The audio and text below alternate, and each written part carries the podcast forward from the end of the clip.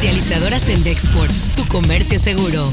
Presenta Notigape, el podcast La Mañanera. El 21 de marzo del 2022 se inaugura el nuevo aeropuerto Felipe Ángeles que va a haber uh, una nueva norma que se va a aplicar para que se den litros completos.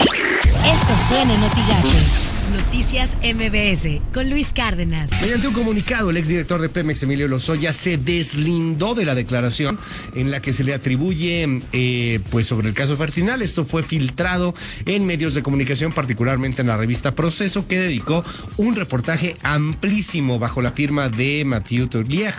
En esta declaración, supuestamente, acusa al expresidente Peña Nieto de ejercer presión para llevar a cabo la operación a pesar del riesgo que ello implicaba y también habla de un soborno que pudo haber recibido Peña Nieto por 50 millones de dólares. Nada más que ahora dicen los abogados de Lozoya que él no dijo lo que sí dijo o lo que dicen que dijo. Por las mañanas, con Ciro Gómez Leiva. Pero tú crees que eso ocurrió, Felipe, una injerencia de la opinión, del sentir del presidente en el voto de siete consejeros del INE. Es el problema más grave que yo estaría viendo en lo que está pasando en el país. Hay una injerencia clara desde el poder y se demostró claramente el sábado por parte del presidente López Obrador que tiene una injerencia más allá de las atribuciones del presidente en la vida institucional de México. Una injerencia ahora en el Instituto Nacional Electoral. ¿Quién es él para decir qué quiere el pueblo? E independientemente de eso, esto no es una cosa de lo que le gusta o no le gusta al presidente, o si yo le caigo bien o si yo le caigo mal. Establecer juicios categóricos, históricos, cargados además de odio y de rencor, habla de un poder autoritario. Así las cosas en W Radio. Rápidamente, rápidamente, noticia de última hora, por lo menos es lo que está reportando en este momento el diario Reforma como alerta noticiosa. Una jueza de Chihuahua vinculó a proceso al abogado Juan Collado por el presunto desvío de 13.7 millones de pesos del erario estatal. Es nota que está surgiendo de última hora, Gaby, a la cual le vamos a dar seguimiento en los próximos minutos. Imagen informativa con Pascal Beltrán del Río. Los 10 gobernadores pertenecientes a la Alianza Federalista Michoacán, Jalisco, Coahuila, Chihuahua, Tamaulipas, Nuevo León, Durango, Guanajuato, Colima y Aguascalientes se reunirán este día en Chihuahua para definir si salen o permanecen en la Conferencia Nacional de Gobernadores, la CONAGO, así como la posible formación de una nueva asociación. Se abordará además el convenio de coordinación fiscal alcanzado el pasado 19 de agosto por la CONAGO y el gobierno federal.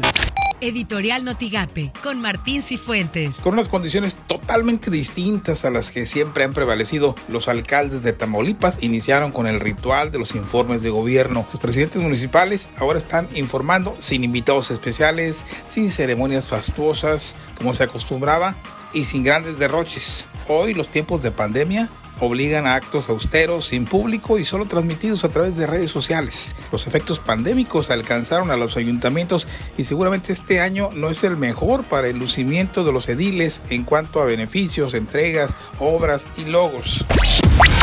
Estas son las portadas del día de hoy. El mañana de Reynosa, ni una más, claman mujeres justicia por asesinato de Karen. El diario de Ciudad Victoria prevén desastre agrícola en Tamaulipas. El Sol de Tampico, hoy arranca el proceso electoral 2020-2021. El Universal, austero y sin margen de maniobra, ven el presupuesto. Reforma, roban identidades y escapan al SAT, arman factureras plantillas laborales falsas. Excelsior, pandemia pone en jaque a comicios de 2021. Notigape, deportistas demandan reactivación de la Comisión de Lucha y Boxeo. Escuchemos a Jesús Martínez, vocero del colectivo. Simple y sencillamente que todos los, los uh, entrenadores y todos los managers y los boxeadores profesionales se están viendo directamente afectados por la falta de una comisión profesional de box y lucha aquí en Reynosa. ¿Por qué dicen? Porque hay una dependencia del gobierno que es BoxRec, la que se encarga de subir el récord de cada uno de los boxeadores, ya se empate, pierda la pelea, los califique, lo que sea. Lo que tienes que saber de Twitter. Arroba HL Gatel, Al 6 de septiembre de 2020 hay 634.023 casos confirmados, 67.558 defunciones confirmadas y 442.268 personas recuperadas de COVID-19. Arroba Tamaulipas Salud reporta salud 247 casos de COVID-19 en Tamaulipas. Llama a no relajar las medidas de prevención. Arroba pájaro político.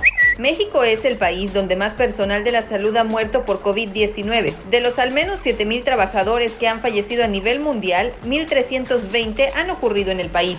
Arroba periódico Zócalo. Organizaciones y colectivos feministas se han unido en una sola voz para exigir justicia por Karen Berenice López, de 27 años, que fue reportada como desaparecida el pasado 30 de agosto en Matamoros y hallada asesinada el 3 de septiembre. Arroba Milenio Tam. Tamaulipas con potencial de 1.5 billones de dólares en exportaciones en sectores productivos con los nuevos acuerdos comerciales de Estados Unidos y Canadá.